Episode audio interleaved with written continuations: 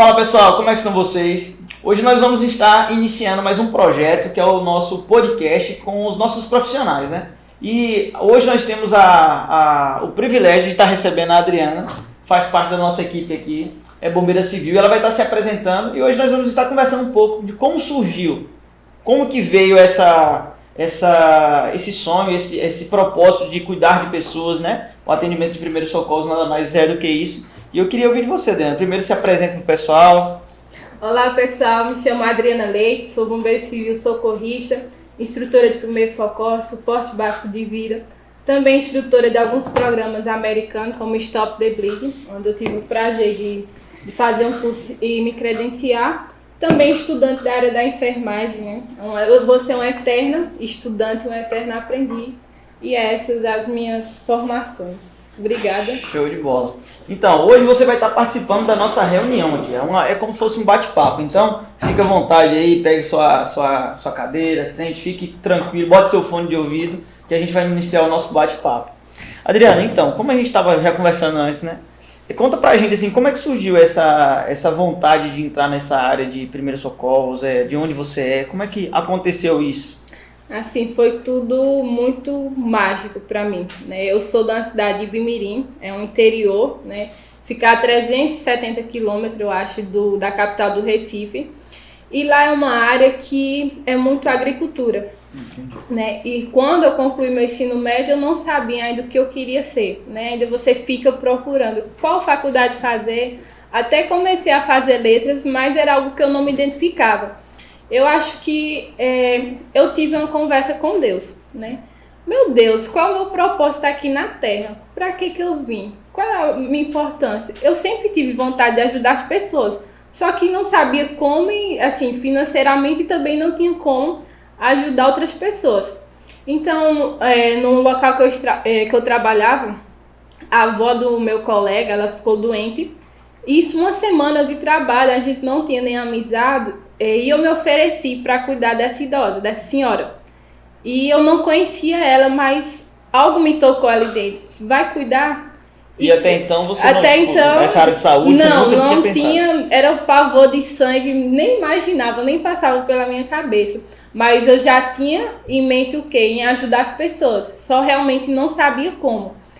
E eu fui cuidar né, dessa senhora, conheci ela, eu acho que passei um mês e pouco com ela no hospital, né? Conheci ela na hora. E assim, ao acompanhar a rotina e ver como era gratificante um sorriso ali, você cuidar daquela pessoa num momento difícil dela e observando os profissionais ali de saúde, né? Comecei a fazer o técnico de enfermagem. Eu uhum. falei, eu disse, é isso que eu quero. Eu quero ajudar as pessoas eu quero estar ali presente num momento difícil, né, da vida delas, porque estão ali no ambiente é. hospitalar, realmente pode dependendo, estar, né, de, outra dependendo pessoa, de né? outra pessoa. E eu falei, é isso que eu quero.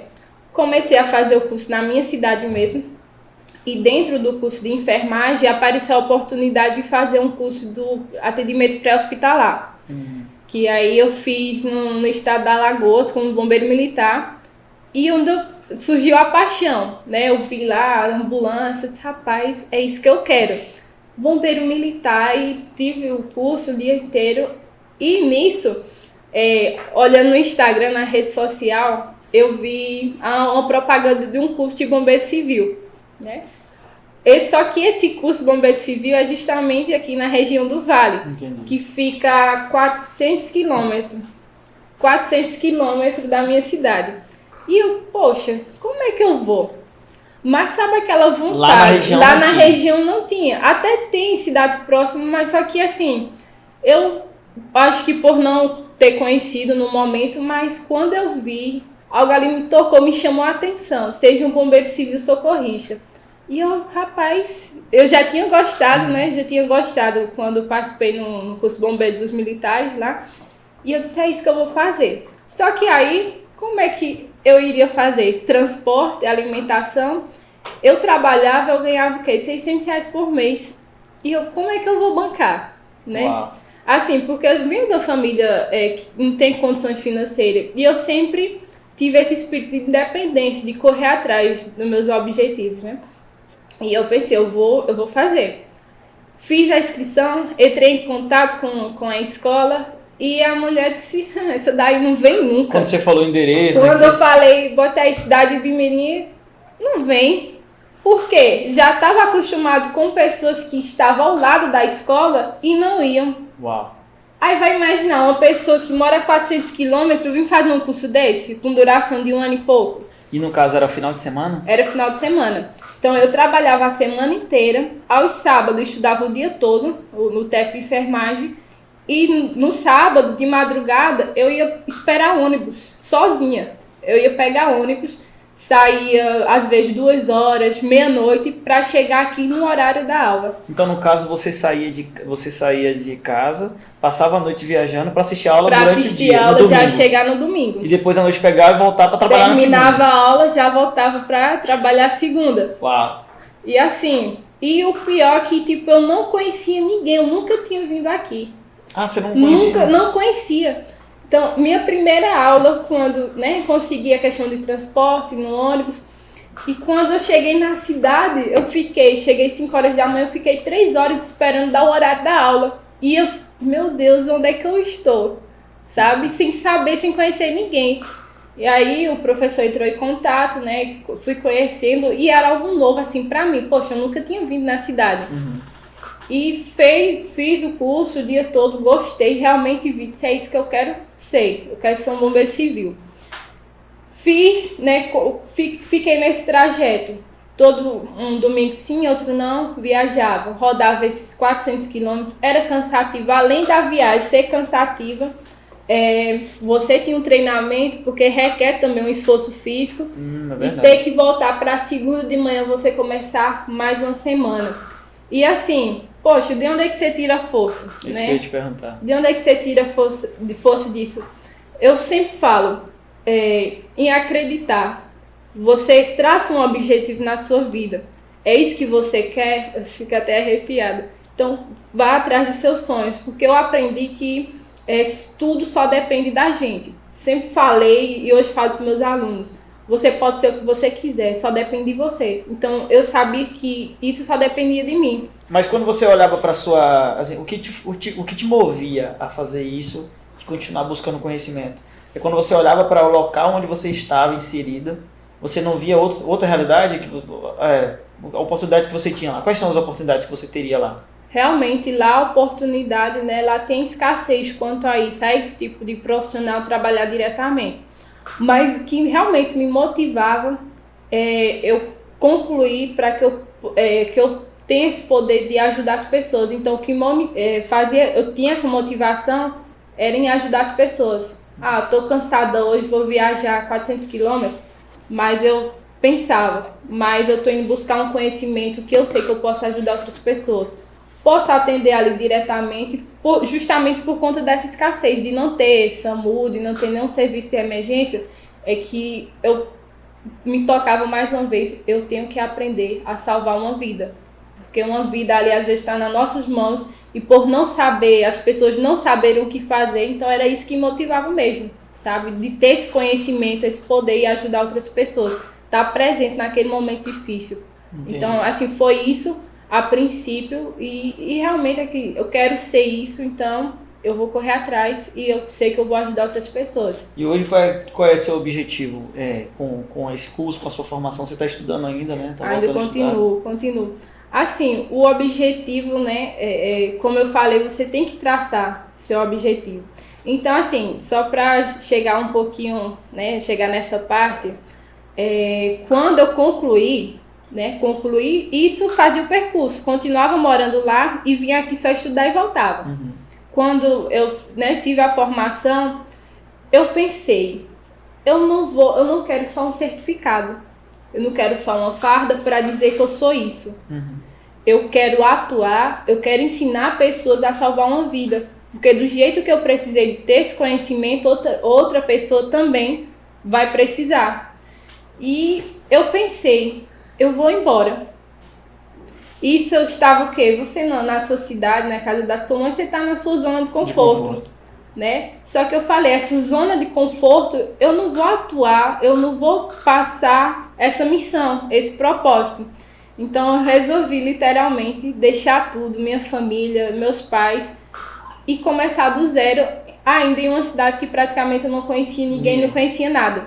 Então eu deixei tudo, eu já morava só lá, se, comecei do zero literalmente, né? Fiz essa mudança e aí é os desafios da vida, tá? Porque assim, você sempre vai para algum lugar pensando que vai dar certo. A positividade, uhum. sabe? De acreditar em dias melhores. E foi isso que fez que eu viesse para cá. Entendi. Acreditar em dias melhores, de que realmente eu vou conseguir é, passar essa missão, ensinar as pessoas, porque eu sempre tive essa vontade realmente de ensinar, né? E também estar tá ali ajudando, atuando diretamente nesse tipo de serviço. Fiz, mudei. A, o primeiro mês eu pensei em desistir. Eu, eu ser, ser bem sincera contigo. No primeiro mês eu pensei em desistir. Eu olhei assim em casa só, né? Meu Deus, o que é que eu tô fazendo aqui? Mais uma vez, a mesma pergunta. Só que eh, eu parei e pensei, lógico que a gente chora desespero porque é difícil você não ter apoio de ninguém, é só você, o seu trabalho, só depender somente de você. E você ficar assim de mãos atadas, sem o que é que eu vou fazer, como é que eu vou sobreviver, manter, por que, que eu ainda não estou atuando na área, né? Você imagina que quando chega, já vai atuar tudo tranquilo, mas não, né? Você tem que passar por certos desafios, Sim. né? E a palavra acho que, que também pegou muito em mim foi é, se você pensar em desistir, desiste de ser fraco. E aí eu comecei, não, se eu estou aqui é porque eu tenho um propósito. Eu não vim aqui à toa. E ficava, né? Participava já como monitora, ia para assistir, para aprender mais, para como realmente se comportar em sala de aula. Comecei, chorava, chorava, mas enxugava no o choro. para participar como monitora, você não recebia nada? Não, às vezes não, às vezes era só voluntário mesmo, mas eu a, a vontade, a fome de aprender. aprender. Aí até esqueci um detalhezinho importante que quando eu ainda estava nessa formação, eu já fazia outro curso na cidade vizinha. Ou seja, eu fazia dois cursos ao mesmo tempo. Eu só tinha um domingo no mês para ficar com minha mãe, para ver ela, para ir na casa dela. Porque quando eu não estava aqui em Petrolina, estava lá. Isso eu fiz um curso já de APH, área mais avançada, de forma simultânea. Entendi. Tá? Para ter terminado esse tempo. Então, assim, é, você acha que ah, vai começar uma coisa agora no primeiro dia, na primeira semana não deu certo, você pensar em desistir, realmente é que não vai dar. Você tem que persistir, acreditar em dias melhores. Hoje não dá certo, mas amanhã dá. Às vezes naquele dia não dava, mas eu pensava o quê? No outro dia vai. Isso passando né, diversas dificuldades mesmo. E é, a questão de você gerar valor na vida de alguém, né? Esse, esse lado de você ser prestativo. Então eu pensava, eu tenho que começar a plantar. A gente não planta hoje para amanhã já tá a colheita pronta. Justamente. Comecei aos poucos. Tudo aquilo, a única coisa que nasce grande é monstro. Pois é. O resto tudo tem que processo. Isso é, isso é muito importante entender isso e vale a pena você também, é, você que está acompanhando a gente aqui, entender a, a necessidade da gente buscar conhecimento, né? Porque a única coisa que ninguém tira da gente é o conhecimento. É, muitas das vezes a gente olha muito para aquilo que é, a gente consegue pegar. Mas tudo aquilo que a gente consegue pegar, alguém também consegue pegar e pode pegar de você. Mas o conhecimento é algo que você aprende que ninguém vai te tirar. E através desse conhecimento, eu creio que nesse período que nós estamos passando de pandemia, muitas pessoas começaram a perceber o quanto as pessoas estão sedentas por aprender. Tanto é que muita gente está ganhando aí de muito dinheiro com a questão do marketing digital, vendendo curso e tal. Justamente por quê? Porque as pessoas têm, se tem alguém vendendo um curso, é porque tem alguém comprando para aprender uhum. algo, né? Então eu creio que o melhor investimento que alguém pode fazer é em si mesmo, né? E, e basicamente o que você está mostrando é isso. Justamente assim, desde como eu falei que eu já fazia dois cursos de forma simultânea, é porque eu tinha necessidade de aprender mais. Eu quero aprender mais. Uhum. Então, desde, o come... desde 2018, no começo do curso, até hoje, eu nunca parei de estudar. Nunca parei de fazer curso. Mesmo com essas dificuldades que eu tinha, eu, tipo, deixava de comprar uma calça para ir para uma festa, para investir no, no curso, em um conhecimento. Porque eu sei, é isso aqui que ninguém vai roubar de mim e com isso aqui eu consigo salvar muito mais vida com o conhecimento que eu aprendi em tal curso. Entendi. Nunca, nunca. Até hoje, você é uma eterna é, aprendiz. Você sempre está estudando. Justamente por a necessidade. Quanto mais conhecimento, mais você pode fazer pelo outro e também pode repassar isso, tá? E a questão do profissional, acho que eu tô toda arrepiada nessa conversa. É, a questão sempre achar que ah, que eu vou ter concorrente, aqui vai ter dificuldade. Acho que você mesmo é o seu Acho que é o seu desafio, você mesmo. Porque a gente quer pro, é, procrastinar. A gente, não, amanhã eu não faço, hoje eu não faço. Você quer, não, não vou continuar agora. O, acho que seu, seu maior desafio é você mesmo. É você todo dia fazer 1%. Hoje eu vou fazer, hoje eu vou fazer. Todo dia você fazendo, porque a gente não começa uma casa construindo lá de cima. São passos, você tem que passar por trabalho. Olha, mesmo aqui, depois de ter concluído a formação, eu trabalhei em outras áreas, em mercadinho, fazendo entrega, porque eu sabia que com aquele dinheiro eu conseguia me manter, conseguia também pagar outros cursos. Isso, ó, é evolução. Não é só porque eu cheguei aqui agora, eu já quero subir, não. São passos necessários que você precisa dar esse espaço para ter uma evolução, tanto profissionalmente como pessoalmente. E é lógico que na nossa vida a gente tem que ter escolhas, tem que abrir mão de certas coisas. Não tem como, já, se não dá certo eu é, escolher a farra, tá entre, entre amigos e é, seguir o meu sonho. Eu não tenho como estar tá aqui com minha família todos os dias sem correr atrás do meu. Eu tenho que escolher. Então eu tive que abrir mão, estar tá com minha família, estar tá com minha mãe. Eu sinto saudade, eu quero estar perto. Mas aqui eu escolhi, né, tanto trabalhar com essa área, com esse meu propósito e crescer como pessoa e poder até ajudar a minha família mesmo, tá? Então não tem como. Se você acha que, ah, eu quero isso, mas eu tô aqui farrando, não vai dar certo. Tem amigos que realmente te levantam, mas tem outros que, ó, só quer que você se afaste do seu sonho. Tá? Então, se você quer alguma coisa, pare para pensar. Você quer abrir uma empresa? Você quer fazer um curso? Pare para pensar o que é que está te impedindo, né? Então, assim, isso quando você começa a entender é, essas, essas coisas da vida, quando você começa a errar, errar, aprender com a vida, você vai evoluir. Tipo, eu tenho 23 anos. eu, eu aprendi a amadurecer cedo. Eu, eu comecei a ter uma visão do que realmente eu quero. O pessoal acha que a, é, a vida só começa nos 25, nos 30, né? Quando você. Não fala de 30, não. Né? Nos 30, só, que é o auge. Mas não. Começa ali, esse é o momento. Você esse tem que é fundamentar. Justamente, é isso você tem que pensar isso. O que é, poxa, o que é que eu quero ser? O que é que eu quero fazer? Qual é o meu propósito aqui? E assim, são coisas que né, você passa por todo esse processo, vai evoluindo, e como você falou, a questão de investir em você, investir em um curso. Poxa, procura, além do você ter esse conhecimento, uma coisa também é o credenciamento. Você passar confiança.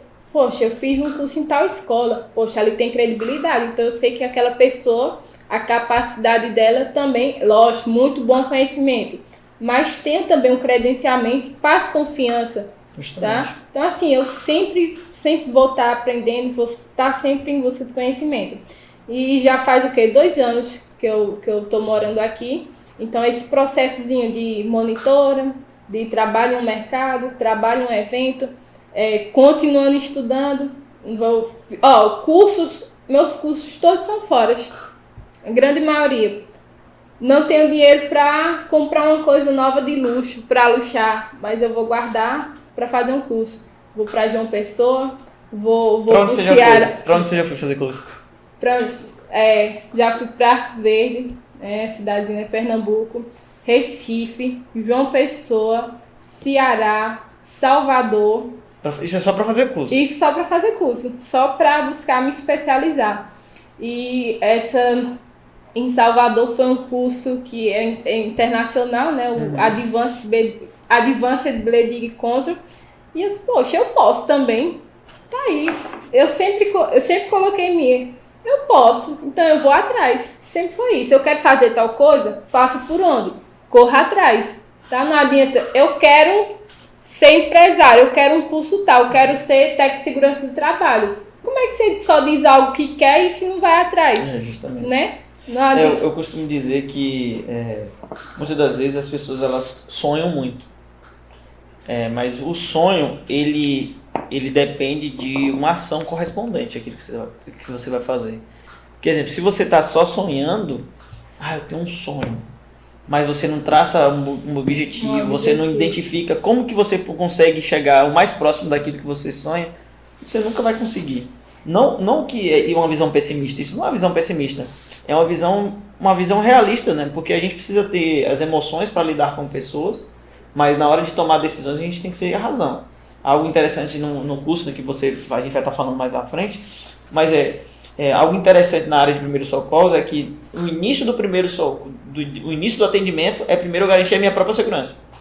Né? Então, às vezes, a, as pessoas estão olhando muito a, no além, no avançado. É, e sem olhar. Não, primeiro eu tenho que cuidar de mim, eu preciso estar bem. É, nas normas regulamentadoras, a maioria das normas, quando falo da parte de resgate, ela fala sobre a aptidão física para atendimento. Então, exemplo, se a pessoa não cuida da saúde, como é que ele vai, é, vai fazer um atendimento de uma pessoa? Entendeu? Então, assim, primeiro a gente precisa realmente cuidar da gente mesmo. E não só da, da questão física, mas também da questão emocional. Hoje a gente está passando por esse período de pandemia e quantas pessoas que estavam estáveis, né?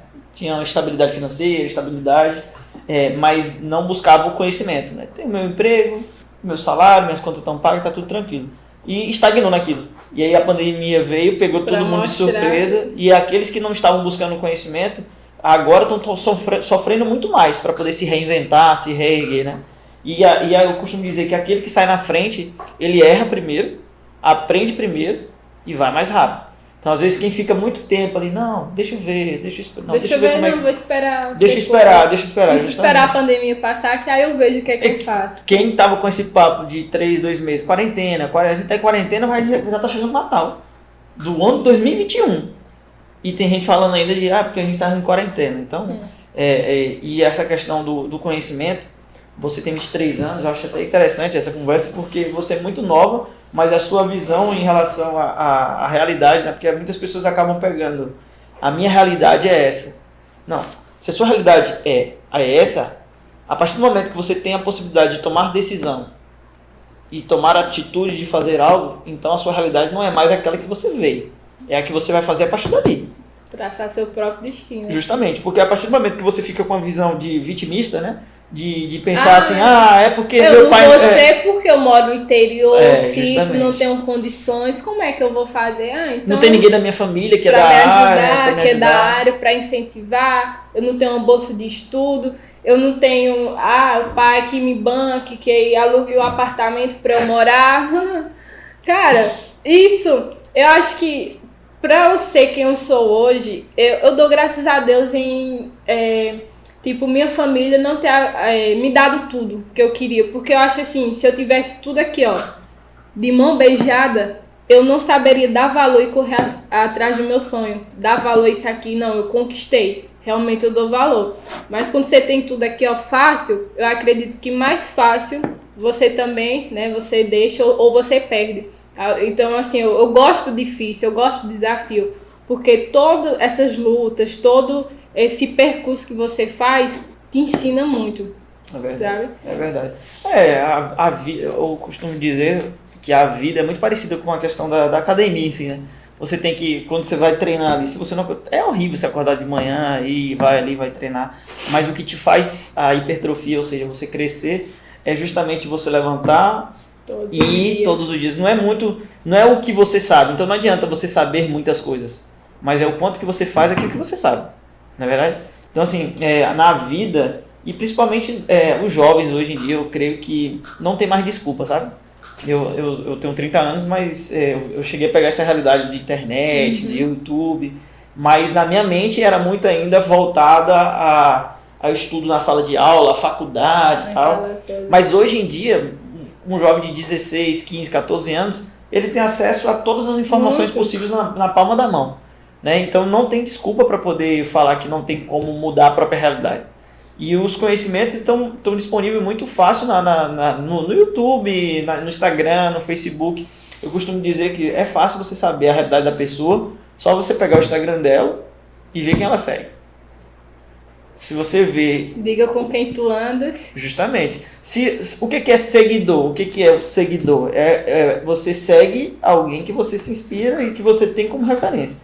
Então, se você pegar a realidade daquelas pessoas que. aquilo que ela consome na internet, justamente aquilo que ela consome vai definir ela.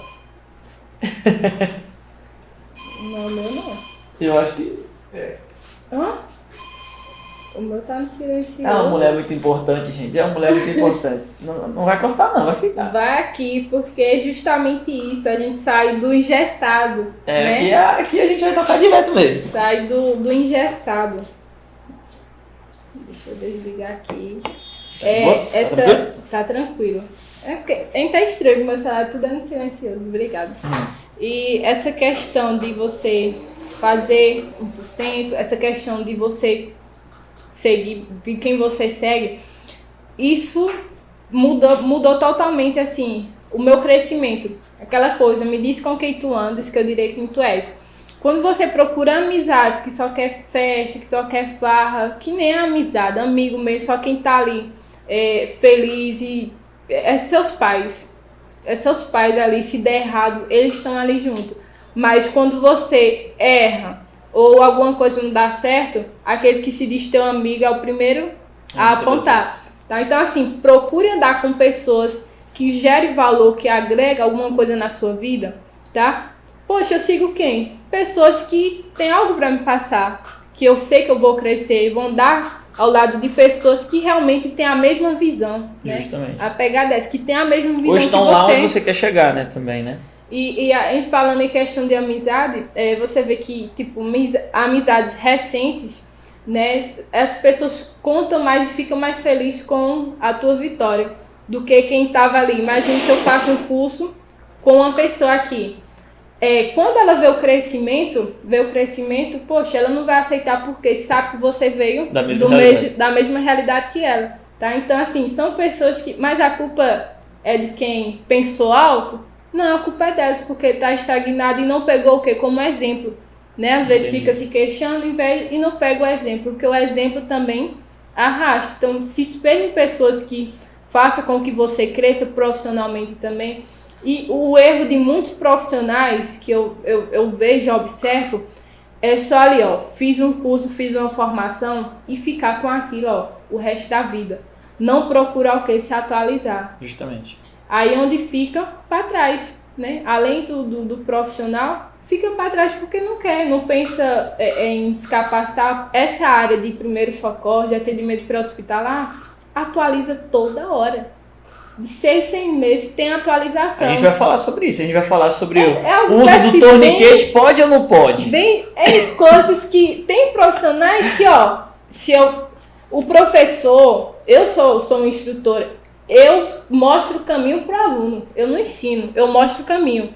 Cabe ao aluno o quê? Procurar, ó, vai buscar uma referência, vai ler um artigo, vai ler um protocolo, porque são coisas aqui que eu, tudo que eu falo em minhas aulas não sou eu que estou inventando. Eu sigo um protocolo, tem recomendação para aquilo. Aí tem profissionais que fez um curso aqui, passa 3, 4, 5 anos e ainda quer estar lá na frente do mercado de trabalho. Sem ao menos, ó, esse tempo todo, você fez o quê durante esse tempo? Fez nada, não procurou. Não é você querer é, procurar ser melhor do que o outro. Eu, pro- eu, eu Sim. quero ser melhor do que eu mesmo, do que eu fui ontem. Então por isso que eu estou em constante aí, aprendizado e aprendendo Interessante isso, mundo. e o interessante isso que você falou também é a questão de, tipo, isso é algo que é, eu, eu tenho pra mim. Eu gosto de aprender coisas novas, coisas diferentes, sabe? Eu gosto, eu gosto muito dessa área de exatas, de dados, Excel, planilha, é, software, essas coisas eu gosto. E meia- com você mesmo. Eu gosto de aprender essas coisas porque, assim, é, nada, é, nada foi criado do nada. Todas as coisas que hoje existem, elas foram com base em algo. Justamente. Então, quando você aprende coisas diferentes, de coisas de muitas vezes até aleatórias, que não é da sua área, às vezes pode surgir justamente um- um- uma, nova, uma nova forma de fazer, um novo produto, entendeu? Um novo produto. Exemplo, a- aquele torniquete que você me mostrou mesmo. Muita, quantas vezes você já viu o cara fazendo torniquete de todo jeito? O cara foi criou um instrumento com base- aquilo. né? com base naquela, na, naquela demanda de mercado, né? Então, muitas coisas que acontecem hoje na, na nossa realidade que está surgindo muitas startups, tal, muita, aí saindo um pouquinho dessa área de primeiros socorros, mas de aprender e inovar, é muito relacionado àquilo que você busca de aprendizado em coisas que não é normalmente aquilo que você se sente confortável de aprender. Então, exemplo, uma pessoa que tem dificuldade, você falou no começo que você no começo achava tinha dificuldade com sangue. Hoje, se você vê um sangue. Sorriso bate na hora. Então, justamente porque. É, o novo assusta, né? No começo ele assusta. Mas é justamente o novo que te faz ver uma nova, ter uma nova visão de algo, entendeu? E os, o, o curso, o conhecimento, a gente aqui na Cesários, a gente tem falado muito sobre isso, né? Que a gente não vende é, curso, a gente vende, compartilha o conhecimento, entendeu? Porque se você focar só no curso, tem muitas pessoas que pensam só no curso o quê? O, ele acha que o produto do curso é o certificado. É, Mas o produto é. do curso não é o certificado, o produto do curso é o conhecimento. Então, se você vem para fazer um curso, é, hoje na modalidade digital, hoje você está, ao invés de você vir, chegar em casa corrido, tomar um banho, comer alguma coisa, às vezes nem comer nada e vir para uma sala de aula, hoje você pode chegar em casa, tomar um banho, pegar seu celular, pegar seu notebook, arrumar um local para o correto seria isso, né? Arrumar um local ideal para você estudar, botar seu fone de ouvido e aprender um conteúdo que antes você teria que gastar todo um tempo para se deslocar um local, para uma sala de aula. E as pessoas muitas das vezes desprezam isso. Não sei se você já percebeu, ainda... tem gente assistindo, tá aqui assistindo aula, mas você consegue ouvir um, uma TV ligada, você consegue ver que ele está no, no ambiente com outras pessoas. Ele não entende que a partir do momento que ele comprou aquele curso, o conhecimento está disponibilizado para ele. Agora aí cabe a essa pessoa a buscar absorver aquilo. É, é justamente essa onda do novo assuste que as pessoas ainda não dão credibilidade a um curso online. E a pandemia justamente veio aí para mostrar né? Justamente. Que assim, quando a gente tem o conhecimento, a gente pega um artigo, vai ler, isso só depende da gente absorver aquele conteúdo. E, claro, olha, eu cresci muito, muito profissionalmente fazendo curso online. Tá? Eu me, me destaquei, estava ali buscando conhecimento, fiz presencialmente, fiz em Salvador. E assim, é uma ferramenta que toda hora eu posso estar revisando. Esse, esse é o maior diferencial também, né? Eu tô aqui, ah, esqueci algum ponto, vai porque lá. na sala de aula, beleza, tu passa aqui, ó, o dia inteiro. Você vai chegar, meu irmão, com a semana você vai esquecer. Justamente. E você vai ter preguiça o quê? De ir lá, ler um artigo, ler um protocolo. Quando algo tá mais acessível para você, isso facilita muito seu tempo. Eu digo isso tanto para preparar minhas aulas, eu como profissional, esse mundo digital, esse mundo de assistir ao online, para mim facilitou. Imagina só eu ir de novo e trazer uma pessoa, fazer um. ver uma partezinha do torniquete que eu esqueci, imagine só. O que eu ia ter que também gastar com transporte, tudo é tudo um gasto. Então, assim, quanto mais for fácil para você, né, ter acessibilidade, melhor. Aí volta para aquilo que você tá falando, que a maior dificuldade do ser humano é o próprio ser humano. Né? É o próprio. Porque, exemplo, se é tá, você mesmo. É, se essa modalidade de digital ela facilita, a gente tinha que olhar com, outro, com outros olhos. Né? Facilitar do ponto de vista de facilitar a forma de, de aprender. E muitas vezes a pessoa acha que é facilitar a forma de fazer mais rápido. Não. Né? Mas agora indo para um outro assunto agora que eu ia te perguntar. Que aqui é assim. É. tem em relação a, a, o que, que você acha em relação ao primeiro socorros? Por exemplo, quando eu fiz ensino médio, ensino fundamental, eu não lembro de nada dessa área de primeiros socorros. Né? Muitas vezes a gente aprende tantas coisas no ensino médio, no que ensino não, fundamental, que, que quando você sai do terceiro ano, que não te forma um cidadão. Pode te formar, agora você tem o ensino médio completo. Mas se acontecer uma ocorrência do lado, você não sabe fazer nada, você não sabe nada sobre trânsito, você não sabe nada sobre finanças praticamente. Algumas coisas estão mudando. Mas em relação a essa área de primeiros socorros, o que, que você acha em relação ao ensino fundamental ensino médio? É, acho que assim, deveria ser realmente matéria mesmo, uma, uma disciplina dentro dessas, das escolas. Hoje tem leis que obrigam professores, é, funcionários a terem um conhecimento de primeiro socorro. Porque o primeiro socorro é aquilo ali. Você normalmente acontece que em casa é você estar ali naquele ambiente para prestar os cuidados e manter uma, uma, uma vítima, uma pessoa com vida. Não só esperar, ah, vou deixar tudo por conta do SAMU ou dos bombeiros militares, mas sim você saber o que fazer numa situação de emergência. Por isso que é importante que todo cidadão precisa saber e deveria saber. Tá? Então, assim, eu queria muito, né, nas escolas, eu acredito que isso, assim, está muito em é, crescimento, está em evolução, na verdade.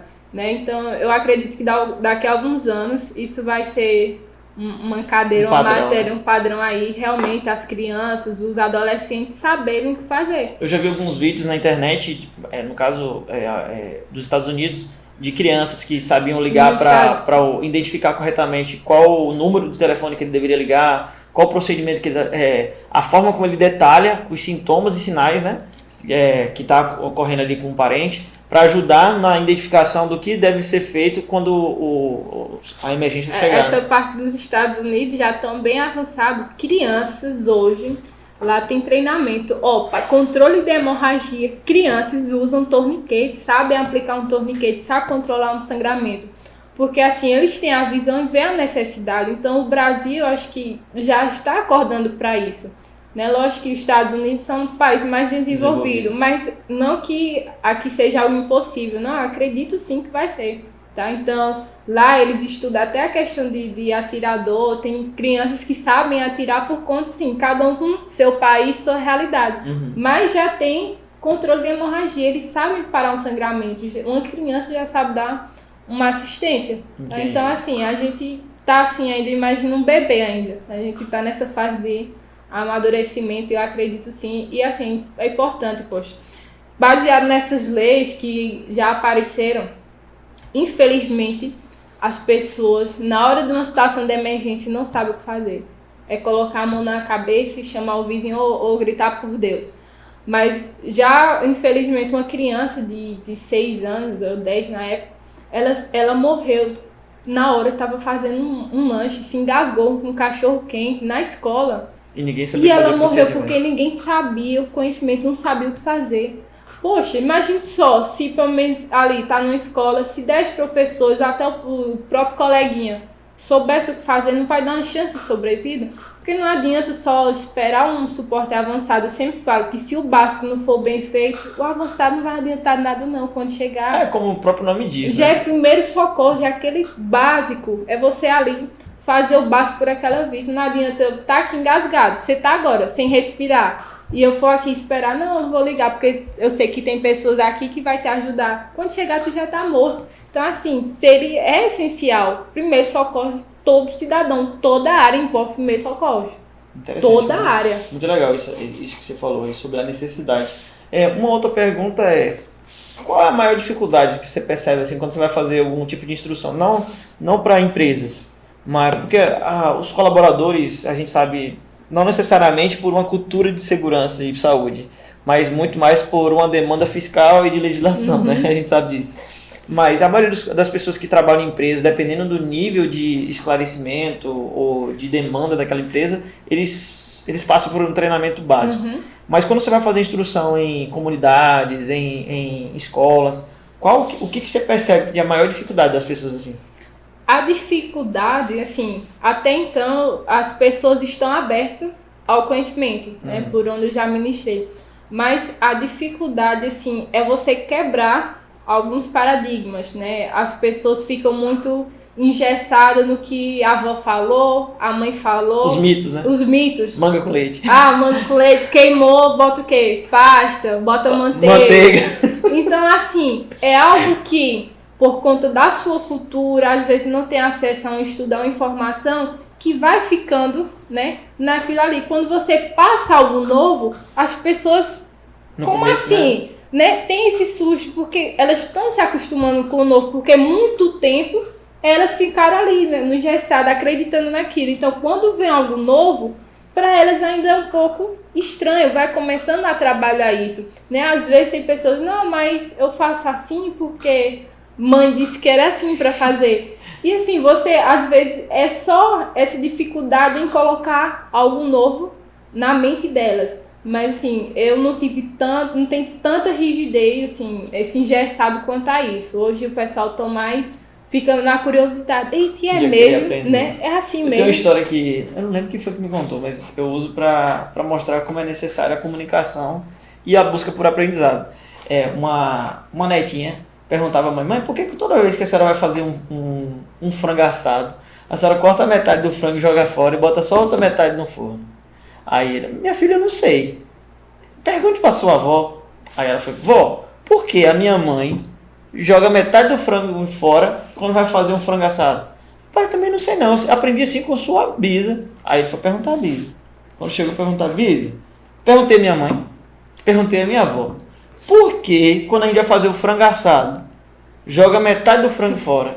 Falou, não, minha filha. É porque na minha época o forno era muito pequeno. Então quando eu ia botar o frango inteiro não cabia. Aí eu cortava o frango pela metade e botava a outra metade no forno e depois assava a outra. Aí quando eu ensinei para sua mãe, eu ensinei como eu fazia. Ela aprendeu apenas isso. Então todas as vezes que ela passava, ela passava justamente o quê? Que tinha que jogar na outra metade. O porquê? Não sei. Então muitas das vezes na nossa vida, aí entra o caso da netinha. A necessidade de você querer aprender o porquê das coisas, o conceito das coisas, faz você descobrir que muitas vezes você está fazendo algo errado não porque te ensinaram errado, mas é porque aquela pessoa fazia daquela forma porque era a realidade dela. É, justamente. Né?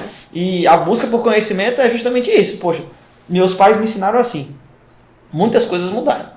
Então eu tenho que buscar aprender para poder mudar a minha realidade, porque assim eu vou conseguir ajudar o meu filho. Né? Então muitas pessoas acham, ah, o futuro da geração é os nossos filhos. Não, o futuro da nossa geração é a gente, porque se eu não mudar a minha realidade, como é que eu vou ensinar, ajudar, vou ajudar o meu filho para quando ele estiver naquela realidade ele também consiga mudar, pensar diferente.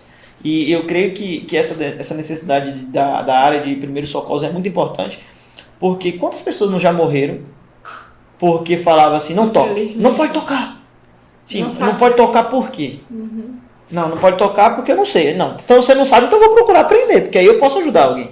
Eu lembro que em 2016 eu fiz o curso de brigada de emergência no, na Aldebrecht, onde eu trabalhava.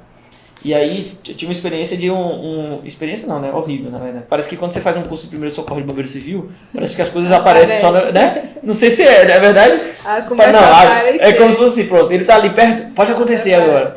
E aí eu tava trabalhando numa, numa rodovia e houve uma batida frontal de uma carreta com um caminhão. Só deu pra ver o barco. Aí a gente tava no, no canteiro de obras, todo mundo foi ajudando. Foi lá ver o que que era. Aí a gente fez isolamento e tal. E a gente percebeu que o, o, o tinha duas pessoas, o, o motorista tinha, tinha é, estava em óbito já, ah, teve um problema na a, a, a, porta, acabou entrando, não vou entrar em detalhes para não. Pode ser que tem gente que não. Né? E aí o, a, a moça que estava do lado, ela, ela não conseguia ver, entende? E as pessoas que começaram a chegar, aí tu vê como é que é questão de cultura, né? Parece urubu, né? Ah!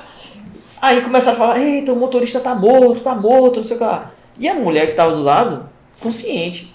Então, o primeiro procedimento é você não, é fazer de tudo para que a pessoa que esteja ali não saiba o que está acontecendo, né? para que ela não fique mexendo no pescoço, né? No, no, no, aumente os batimentos cardíacos, se ela tiver com hemorragia, aumente o sangramento, não tem tudo isso. E aí foi quando eu comecei a usar do aprendizado que eu tive no curso de brigada de emergência, isolar o pessoal, tirar quem não estava ajudando, botar uma lona no, no rapaz que estava é, que tava morto. E aí foi quando eu percebi falei, o quanto que é importante a gente estar tá preparado, não só do conhecimento, mas também emocionalmente. Né? Porque eu não sei se você já teve, alguém já da área de vocês já falaram de alguém que travou na hora, né? Já teve alguma experiência de alguém que, que na, na teoria sabia muita coisa. Mas na hora da vamos ver, na hora da prática, você tem que estar tá com o emocional bem eu sempre falo que é, não é fácil a parte de você botar em prática as compressões cardíacas e iniciar um RCP. O mais difícil é a gente ter a coragem e a atitude. É. O emocional, se você não tiver a calma, você não faz nada, você trava. Tá? Assim, já teve sim colegas que relataram experiência de realmente na hora não pensar, por mais que tenham conhecimento, uhum. na hora travar, e quando é um, uma situação em casa, que você tá ali, poxa, sua mãe, seu filho, uma situação que realmente você trava na hora. Mas o essencial, é, tanto que é o primeiro mandamento, os primeiros socorros, é manter a calma. Quando você mantém a calma, você consegue pensar e colocar em prática o que você aprendeu. Tá? Não adianta sair atropelando as coisas, ter um desespero, porque não vai fazer nada. Tá? Manter a calma, ter essa confiança, você consegue fazer qualquer coisa, qualquer atendimento. Vamos entrar nessa área então? É, é, resume pra gente esses passos pra gente conversar. É interessante porque quem ainda não fez um curso com a gente de primeiro socorro, mas já pode aprender, né? Já pode pelo menos ter uma noção de como ele poderia agir numa situação dessa. Não necessariamente de, de executar, mas muitas das vezes eu vejo que as pessoas não sabem. Eu ligo para 193 ou 192. é muito. E tem gente que ainda nem sabe o número. Assim, é importante você conhecer realmente para quem eu peço ajuda. Porque imagine só, eu estou numa situação em casa. Aconteceu, né? A mãe passou mal. Quando fala, vai pedir ajuda, aí a pessoa faz o quê? Vai na casa da vizinha. Ei, me ajuda. É uma ajuda. Ela acha que é uma ajuda. Vai na casa da vizinha, vai, chama outro, vem outro curioso, então ela não sabe pedir é, ajuda adequada, de forma adequada. Por isso que a calma você consegue ter todo o raciocínio. Entendi. Na hora do desespero você não sabe nem para quem ligar, muito menos o número. Então assim, tem muito esses paradigmas para quem realmente eu ligo, quando eu ligo, quais são os números que eu posso ter, ter esse apoio. Então assim, manteve a calma, você consegue pedir uma ajuda de forma é, eficiente. Eu vou dar uma situação aqui numa parada cardiorrespiratória. Na situação que é, é o estado mais grave que a vítima pode se encontrar, porque praticamente ali já está morta, digamos assim, porque o coração uhum. não consegue mais manter aí, é, é, mantendo o sangue circulando, né? Por algum fator. E, e até parte, eu vou até te perguntar uma coisinha aqui. Parada cardiorrespiratória, o coração está parado? Parada cardiorrespiratória. O coração tem que estar parado? Tá parado, né? Parada cardiorrespiratória. Me pegou. então, oh, é porque eu sou muito, muito é, racional. Então, tipo, quando uhum. eu vejo parada cardiorrespiratória. Então gente tem que parar tanto a respiração da parte de respiração como da parte de os batimentos. Os batimentos. É. Mas agora eu já não sei. Só, só para trazer justamente, por isso assim, de essas informações é, é, trazendo essa parte, tem toda a linha de raciocínio do porquê pedir ajuda é, uhum. é, é, rapidamente e uma forma eficiente. O coração, não necessariamente ele vai estar parado em todas as vezes. Ele pode estar em um movimento, ele pode estar ainda ó, batendo, só que esses movimentos não são capazes de gerar o que? Um pulso, de manter o sangue circulando. Entendi. Por quê? que nessa parada cardiorrespiratória, o coração pode estar aqui, ó, tremendo Fibrilando. Fibrilando, taquicardia. Só que aí o que é que eu preciso? Pedir essa ajuda adequada, porque o serviço, quando chegar, vai trazer o aparelho dela, o dela vai analisar aquele ritmo e a vítima consegue voltar rápido, mais fácil, né? tem mais chance de reverter esse quadro quando eu aplico um simples choque. O dela vai lá indicar então, um choque. Então, no caso, é como se o, o coração ele fosse um, um, é, na verdade é isso, né? Ele é um músculo, não é isso? Isso. E aí ele tem a pulsação dele normal. Isso. Então, se variou essa pulsação ele não consegue manter a circulação, ele pode ainda estar tá batendo. Isso, pode Do ponto de vista dele não está estático, ele está em atividade, só mas ele não essa... tem a capacidade de circulação. Tá? Então, assim, não é só achar que está parado e que não vai fazer nada. Não, ainda tem chance, principalmente em, em vítimas adulto, que a maior probabilidade é de origem cardíaca, ter um infarto, e aí, nesse infarto, o coração ainda pode estar desorganizado. E nessa situação aí, a massagem cardíaca, ela pode ser utilizada? Ela deve, deve ser utilizada. Deve né? ser, porque ó, nossas mãos em uma compressão é que vai manter o sangue circulando. No que eu faço as compressões, eu tô mantendo ainda esse sangue circulando. Tá? Então, por, por quê? Uma vítima parou, a cada um minuto que ela encontra numa parada cardiorrespiratória, ela vai perder 10% da chance de sobrevida. Então faça as contas, em 10 minutos 10 ela já não tem mais o que se fazer.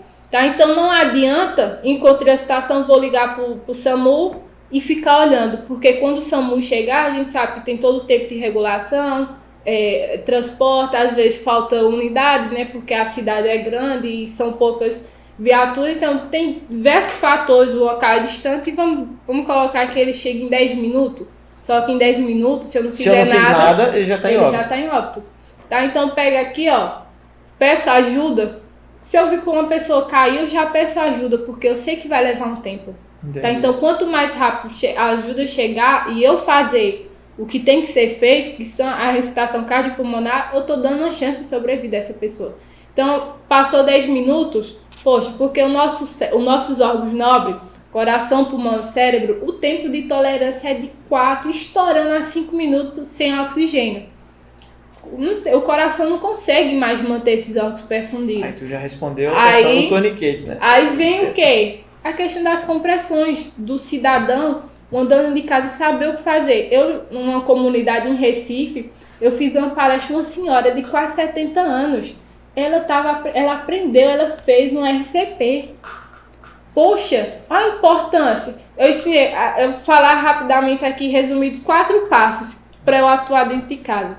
Primeiro, eu tenho que reconhecer. Como é que eu vou tratar o que se eu não, não, não reconheço, se eu não sei? Reconheceu? Vamos supor, a vítima caiu, eu vou já o quê? Checar a responsividade. Vou chamar aqui, Joates, Joates, tu não me responde. Tu tava conversando comigo e tu caiu. Chamei Joates, Joates não respondeu. Eu já vou pedir ajuda. Peço pra vizinha ligar ajuda. Nessa hora, o curioso serve para isso. Curiosa, liga aí pro 92, liga aí pro SAMU, diz o número de forma eficiente. Você tá delegando a função. Enquanto isso, eu vou olhar pro teu tórax Tu caiu, não tá me respondendo. Vou olhar se tu respira. São passos simples que você salva uma vida. Tu não tá respirando? Eu já estou autorizada a iniciar RCP. Já reconheci, já pedi ajuda. Tu não tá respirando? Vou fazer massagem cardíaca.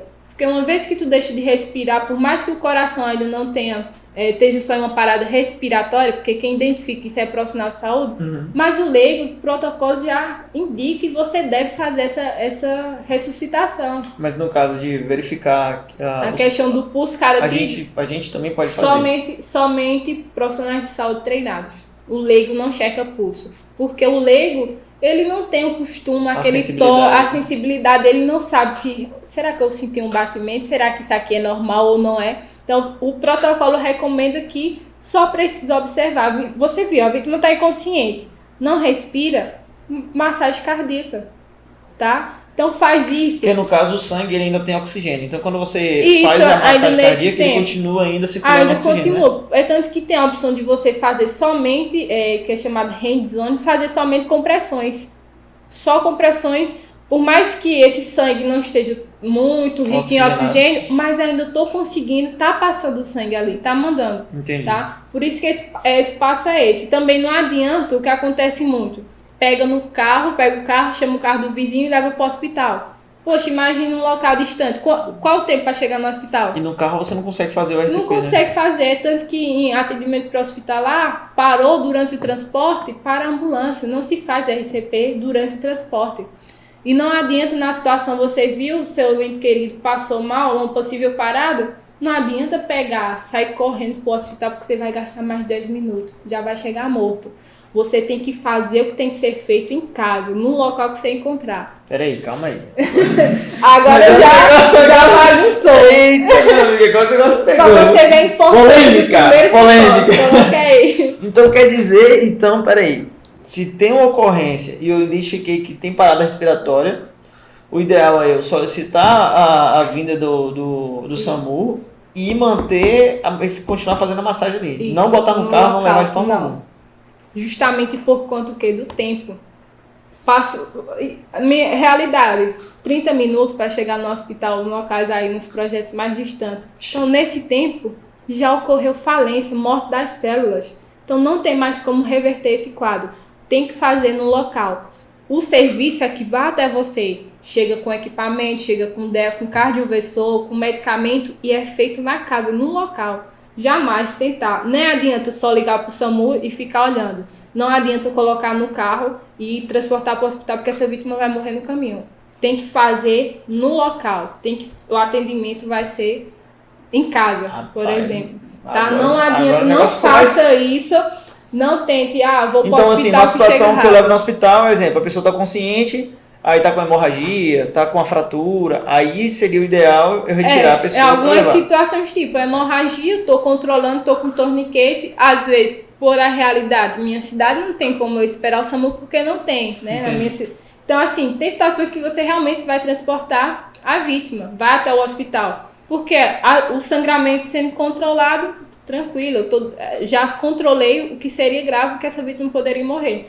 Mas em parada cardiorrespiratória não se transporta a vítima, o serviço que vem até o local e só transporta quando o suporte, o suporte avançado chega, só vai transportar se ela tiver retorno da circulação espontânea. Enquanto ela não voltar, não sai com essa vítima. Fica ali, ó. Até ela. Dessa... Então, assim, são pontos que realmente a gente na hora não tem conhecimento, não tem noção disso. A gente sempre pensa o quê? Pega e leva. É. Pega e sai correndo. Não, tem que levar, vamos levar para o hospital porque tem médico. Mas, como eu falei, se o básico não for bem feito, o quando o avançado chegar não vai adiantar nada. Às vezes até. Então por isso que agora o SAMU tem também as motos, né? As motos. Bota a moto para ir na frente, para já iniciar esse processo enquanto a ambulância está chegando. Uhum. Interessante, rapaz. Quanto mais rápido o serviço, melhor. Por isso que, ó, a importância é saber, é parada cardíaca? Quem é o profissional melhor? SAMU. Porque tem profissionais de saúde, um médico, um enfermeiro, vai entubar, vai usar medicamento. Imagina a situação, uma vítima presa em ferragem. Quem é um profissional melhor para eu ligar? Que vai atender? Bombeiro. Bombeiro, porque eles, eles têm recursos tem EPIs e tem treinamentos. Então, no caso, para ficar fácil para quem está acompanhando a gente no nosso bate-papo, se, se o problema principal é resgatar, tirar de um lugar difícil, bombeiro. Bombeiro. Se o problema principal é a questão de vida, é clínica, SAMU. SAMU. Por isso que, assim, às vezes a gente perde muito tempo ligando para um, enquanto o profissional primeiro que deveria estar tá lá era o bombeiro ou o SAMU. Por isso que tem que saber essas diferenças e a gente vai tem disponível aí nos cursos de primeiro socorro. É, a gente já tá começando a deixar muito né? Já deixa muito.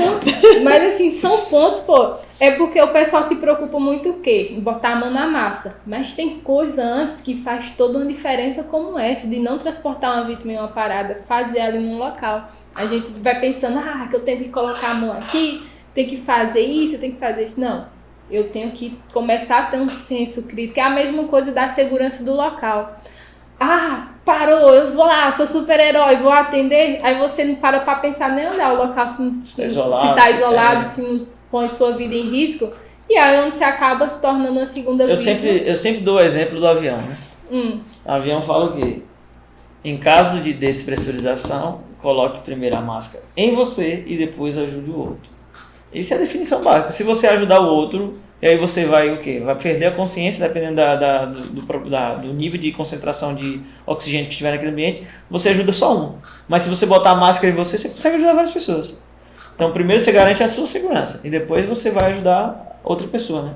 Por isso que assim, esse, a parte do primeiro socorro é bem complexo, são passos, né? É, é tanta coisa que a gente faz antes, antes até mesmo de tocar na vítima, uhum. de atender ela. Tem coisas que se eu não tiver um olhar realmente eu não vou poder ajudar ela porque eu já me tornei uma segunda vítima, né? Imagine assim. Então, são coisas, essa, essa parte mesmo de primeiros socorros, de atendimento pré-hospitalar, eu digo que o profissional ele tem que ter um pensamento muito crítico, saber o que fazer, é, é, fazer o melhor com os recursos que você tem disponível.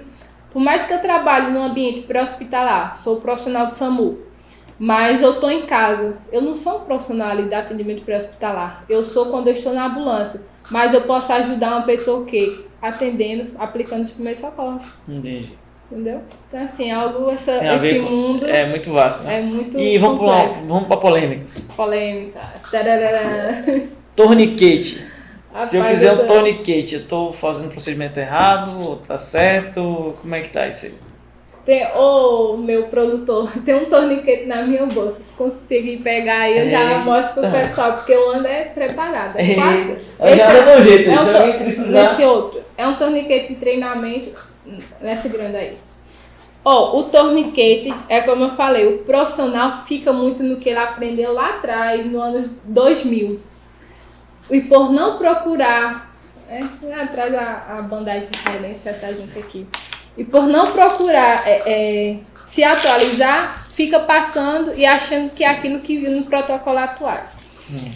Então, esse aqui é um, é um dispositivo que tem muita discussão, muita dúvida. E aí eu aplico, eu afrouxo, dou uma irrigadazinha. Antes, é, uns protocolos do, do PHTLS, realmente, né, tinha essa parte de afrouxar por um tempo, uns 30 minutinhos a torniquete é a última opção. Em último caso é que eu vou aplicar um torniquete. Não tá morrendo, perdendo sangue Se todo. não, vai perder a perna, vai perder o braço.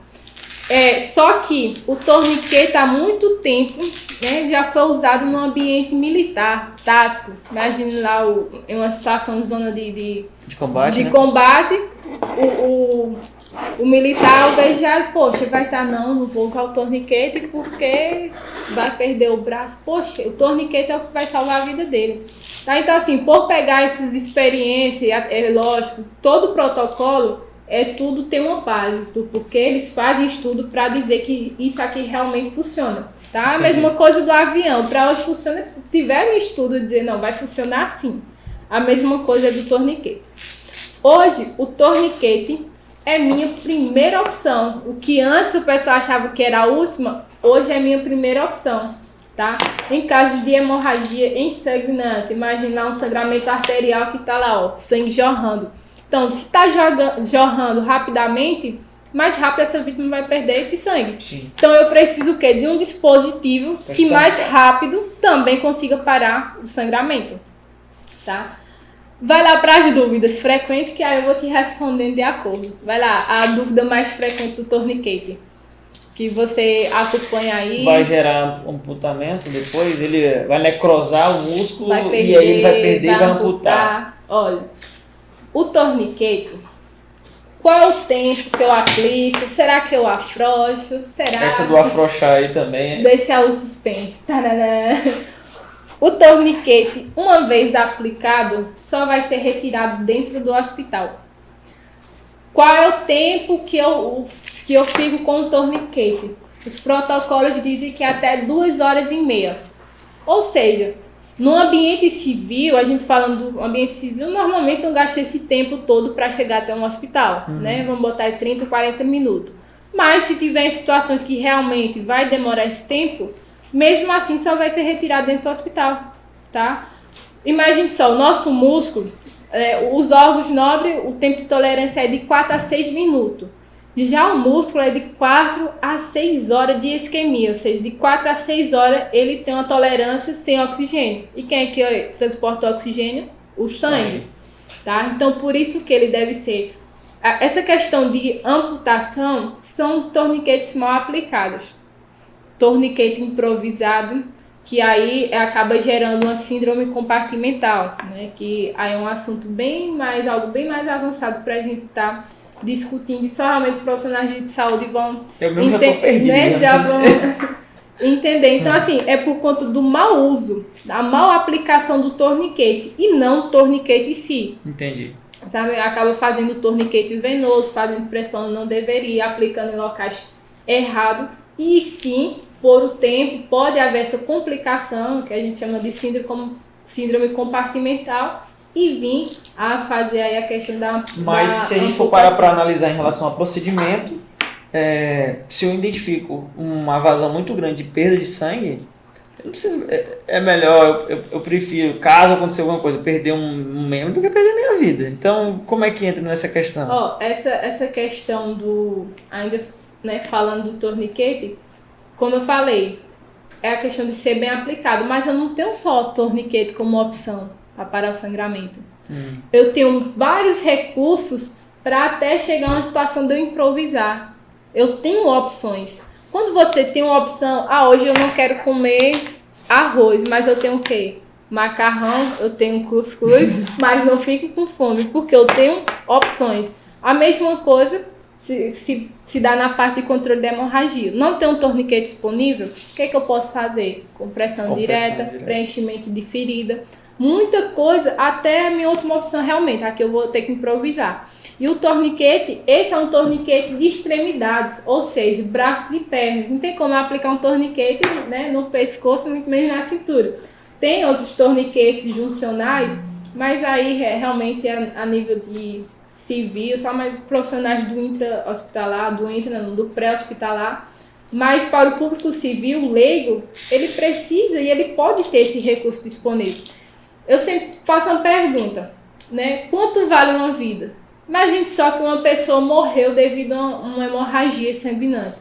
E você soubesse que aquela vida poderia ter sido salva por conta de 300 reais, que um preço no torniquete original. Você pagaria um torniquete, sabendo que aquela pessoa poderia estar viva agora? Com certeza, até porque é, é, a gente acha que nunca vai acontecer com a gente. No, sempre tem essa de achar que é, é com o vizinho, né? Uhum. Mas assim, é realmente, quanto profissional, eu buscar recursos que eu possa salvar uma vida, tá? É um investimento que você faz, poxa, se for em casa com minha mãe, e aí, na hora eu não tenho um recurso que eu sei que vai dar uma chance de sobrevida, que vai parar esse sangramento mais rapidamente. Então, assim, são situações que você tem que começar a ter esse pensamento crítico, vai montando seu kitzinho de primeiro socorro, que isso aqui, ó, esse é um torniquete de treinamento, não é original, e tem até alguns bizu quanto à cor do torniquete, né? Torniquete preto é mais para área militar, questões de camuflagem, uhum. né? Eu tenho o torniquete azul, que são torniquetes para treinamento, e o laranja, que é justamente para o público civil. Se eu aplicar em você, torniquete laranja chama atenção. Então, quando o SAMU já vai identificar rapidamente. Entendi. Tá? Então, assim, torniquete onde é que eu aplico? Aplico sobre o, o ferimento, como é, tem que ser apertado, um pouquinho afrouxado. Ó, o torniquete ele é aplicado acima do ferimento. Jamais aplicar o torniquete em articulações.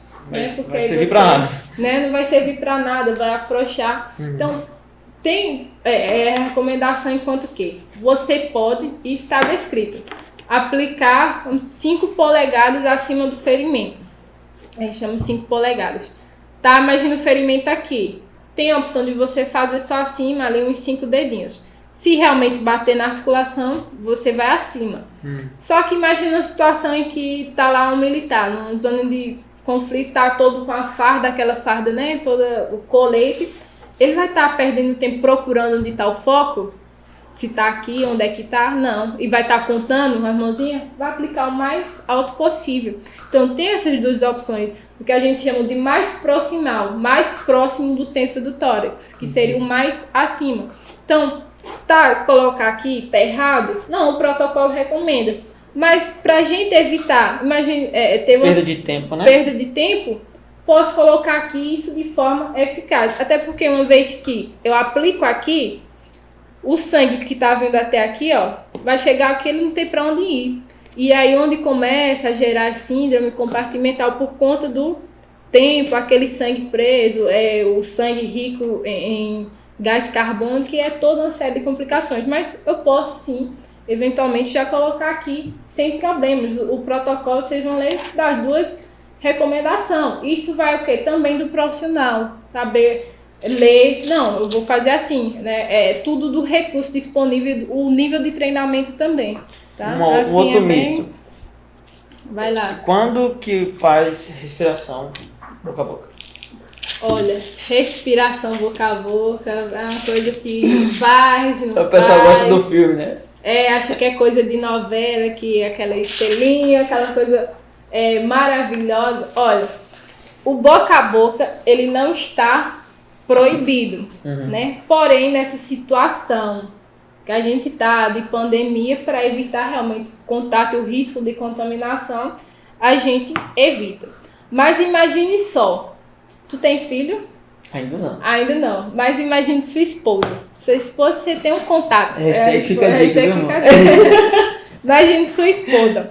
É, se a situação ela entrar numa parada respiratória, ou, e você sabe que, vamos supor, que a vida dela depende desse, dessa ventilação que você ofereça, você vai salvar sua esposa fazendo boca a boca? Com certeza. Você já tem um contato. É. Então fica assim, situações familiar tá? Situações, poxa, já tenho é, contato com minha esposa, né? Por que, que eu vou nessa hora? Por que, que você não vai fazer? Um estranho, você viu uma vítima que você não conhece, tá na rua, cai e disse, ah, vou fazer o boca a boca. Justamente pra, por não saber, né, não conhecer a pessoa e evitar essa questão de, de doença, hepatite, enfim. Mas são situações que até tanto o protocolo da Sobrado, da Sociedade Brasileira de Salvamento Aquático, ainda é recomendado. Tá? Então, assim, fica a critério do prestador do primeiro socorro. Você quer fazer? Assume o risco. Assume o risco, você faz. Interessante. Tá? Então, assim, deixar salvo também essa questão de pandemia, só que essa pandemia é algo que é, não vai o resto da vida, é uma situação que a gente está passando, mas sempre existiu essa partezinha de você ter uma opção como boca a boca. Mas falando de profissional, para você que é profissional, eu tenho o quê? um dispositivo barreira. Imagine só, um policial tá lá com farda, ele é um policial, certo? Tá com sua arma. Mas quando aquele policial tá paisando, tá, no, tá paisando, sem ambiente de trabalho, ele vai deixar de ser policial? Não. Ele vai andar sem arma? Não. E por que que nós profissionais a gente não anda com kit, com, é, mesmo que eu seja um bombeiro, por que que a gente não anda com kit Meu que pode amigo, salvar? ô editor, bota um pá!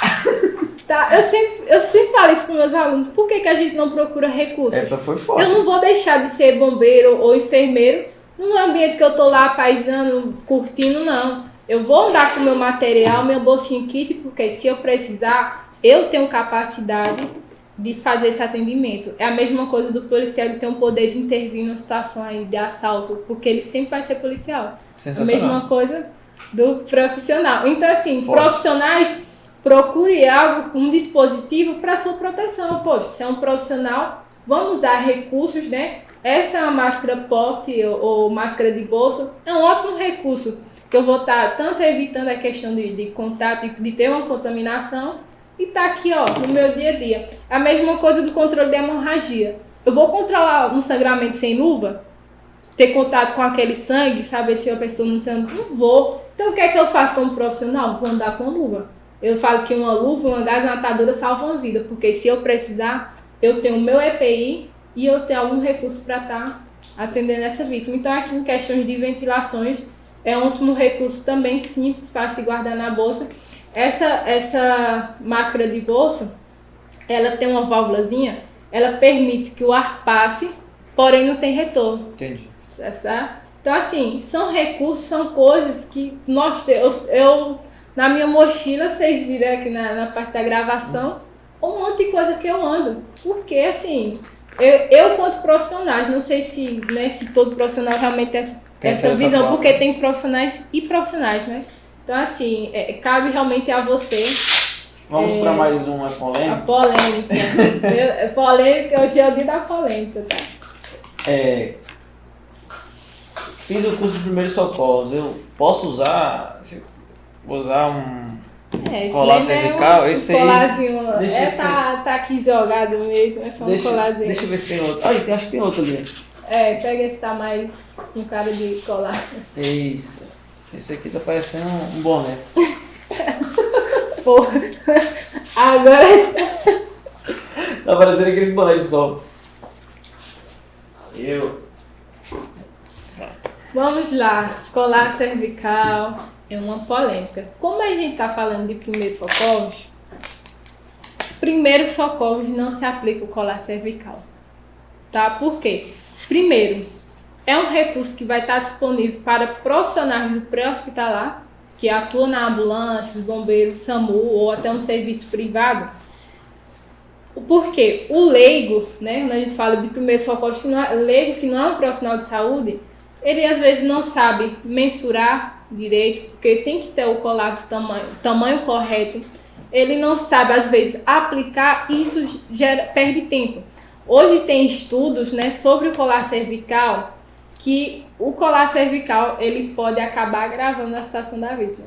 Ah, agora. Ô, editor, Ó. bota aí. Polêmica, né? Essa daí agora. Por quê? Tem muitos profissionais ainda acham que isso assim é algo que também eu tenho certeza que vai ser quebrado e que os profissionais Você que é profissional, você vai botar aqui nos comentários a sua opinião. A gente quer ouvir a sua opinião. Você É concorda ou não polêmico. concorda? É polêmico, mas é claro que sempre essas conversas têm base de, de protocolo, recomendação.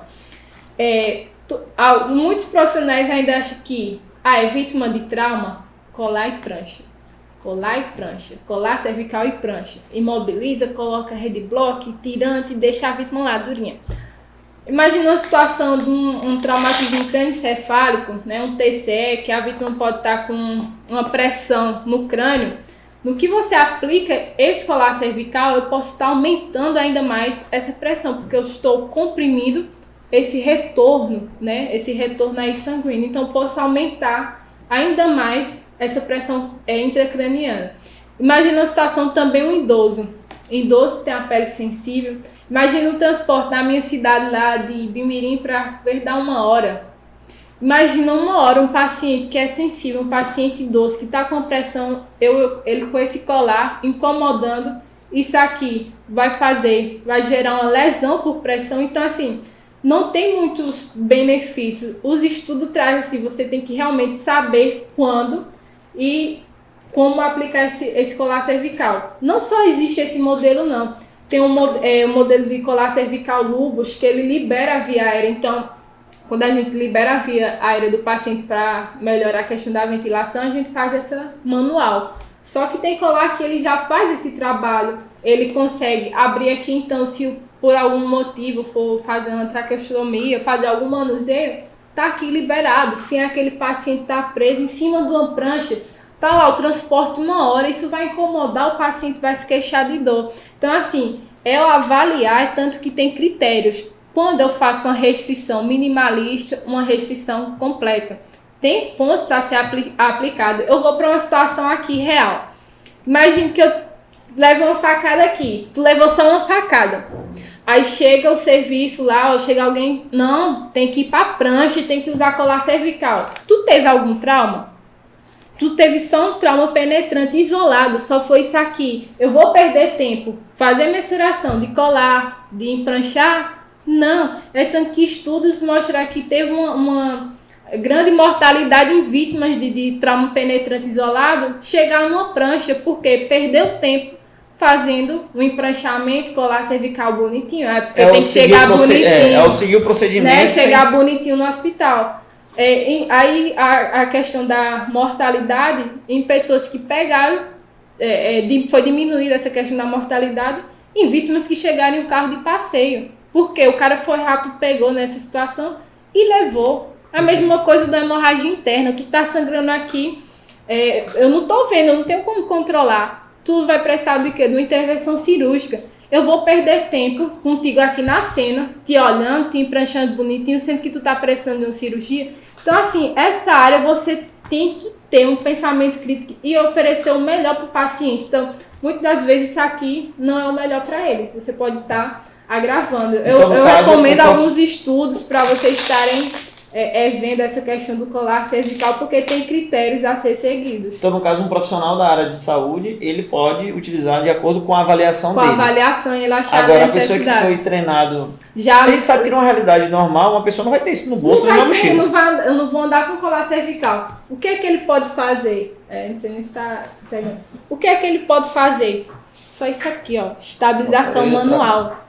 Porque para evitar que ele faça essa movimentação, porque toda vítima de trauma eu vou suspeitar de uma lesão, lesão. na cervical, na, na coluna, e ele fazendo isso aqui, ó, faz isso aqui, conversa com a vítima, orienta, às vezes nem é só segurar, porque o paciente está agitado, você segura de um lado, ele vai para o outro, é não, é conversar com a vítima.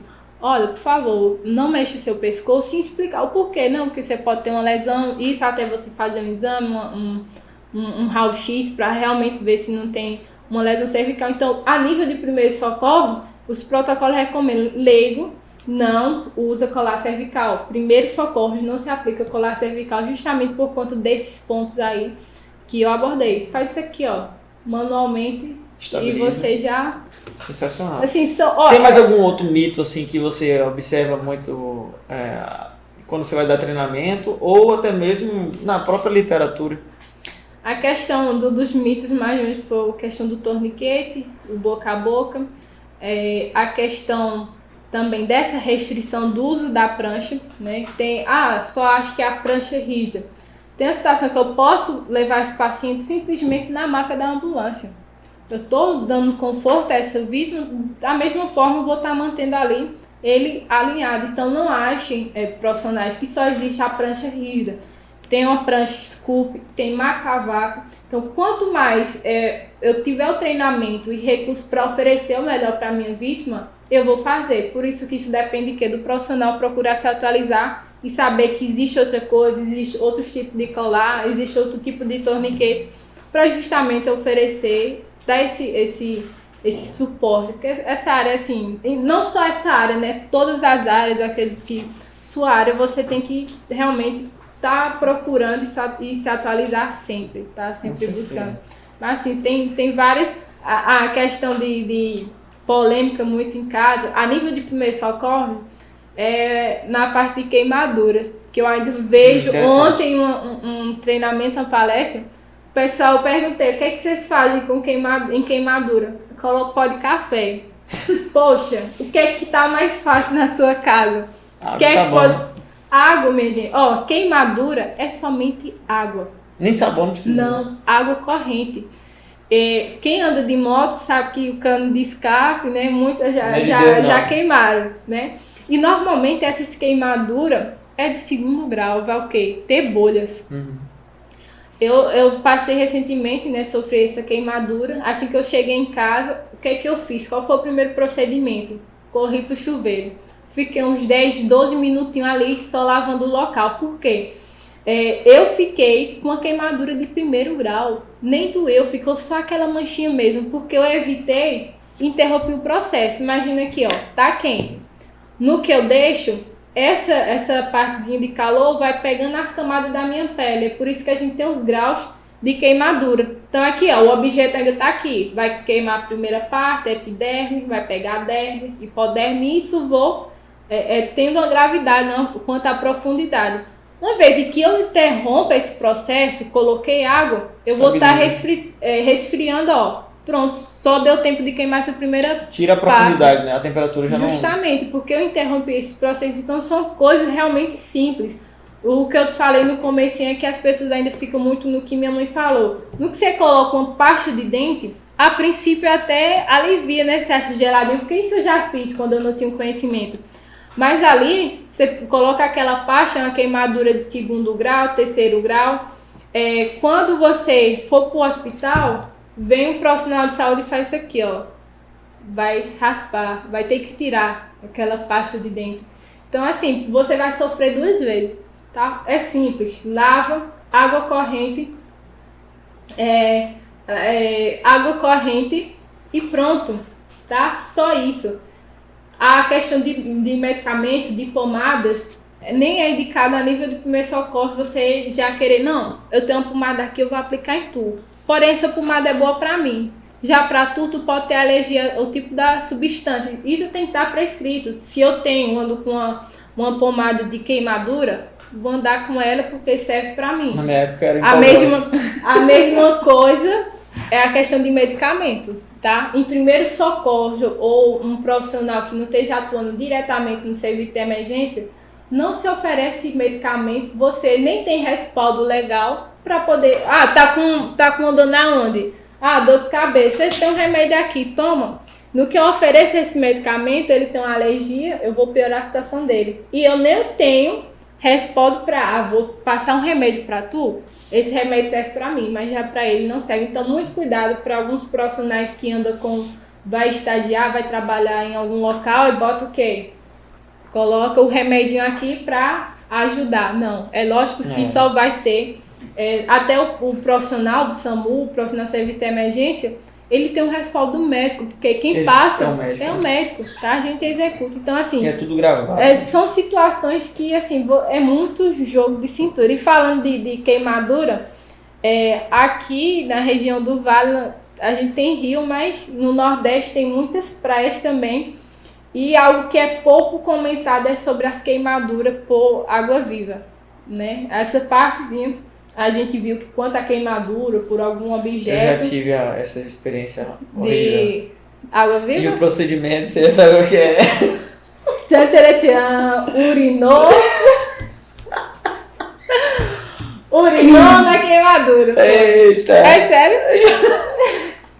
Poxa, o que, é que você tem mais pronto ali, pô? Nem todo mundo às vezes tá com a bexiga cheia, né? Ai, pra urinar. É, muito Sendo que eu tô com a área do mal na frente, né? Justamente. Tá? O trabalho. Gente, isso, não faça isso em casa. Isso foi o quê? Na tua mente ou alguém. Era a criança, adolescente, né? Ah, dá pra perdoar. É, aquela minha mãe falou. Aí minha mãe falou, meu amigo, tá falado. Ó, queimadura por, por água viva é procedimento simples também. É, é importante ter, como falei, o kit do primeiro socorro, é ter algumas pinças ali disponíveis tem a parte dos tentáculos, né? Não sei se você ficou, a partezinha do, dos tentáculos ficar presa e você pode remover esses tentáculos para justamente evitar que fica ali contato e acabe é, agravando mais a queimadura. O que, que você vai fazer que tem disponível? Água salgada. Vai lavar o local com água, salgada, com água salgada. Pegar do mar mesmo, pega lá um copinho e lava. Já nem é indicado água doce.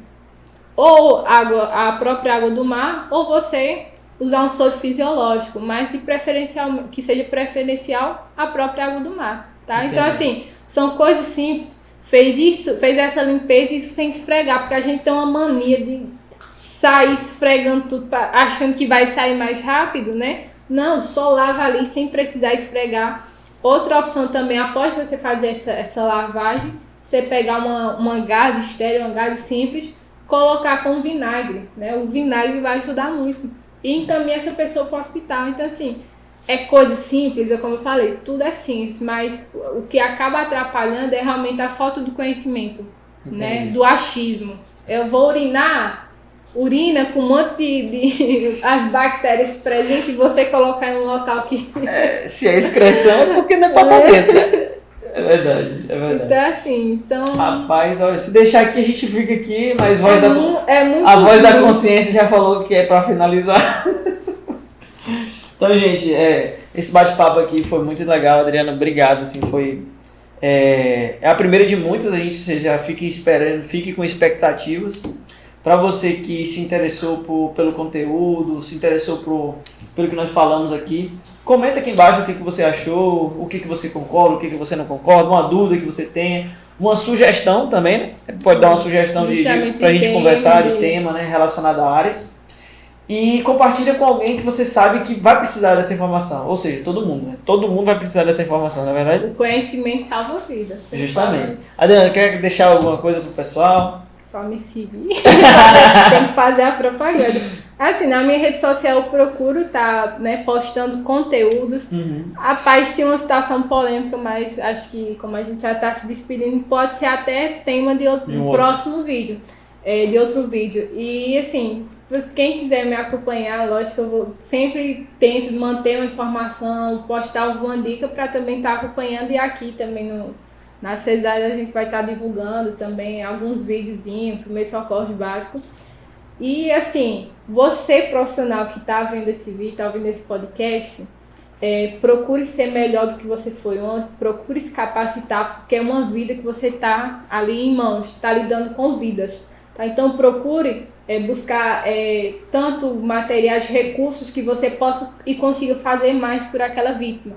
Tá? Você que é, que é leigo, não trabalha diretamente, mas procure porque o primeiro socorro é essencial e acontece em qualquer lugar. Tá? É, é um ambiente que a gente precisa estar preparado e ensine isso às mães, pais. Eu mesmo, eu sei socorrer uma pessoa, eu trabalho na área. Só que minha mãe mora aqui 400 quilômetros, ela mora em uma zona rural. Mas o que é eu tenho como atuar lá na hora? Não tenho. Mas quem pode fazer isso por mim? Quem está lá presente. Eu passar isso para um familiar, para meu irmão, para que se acontecer ele esteja preparado. E, então, a, e a melhor forma é essa, né? A melhor forma de você aprender é ensinando, né? É ensinando. Compartilhando. Então multiplique assim esses conhecimentos que vocês forem adquirindo.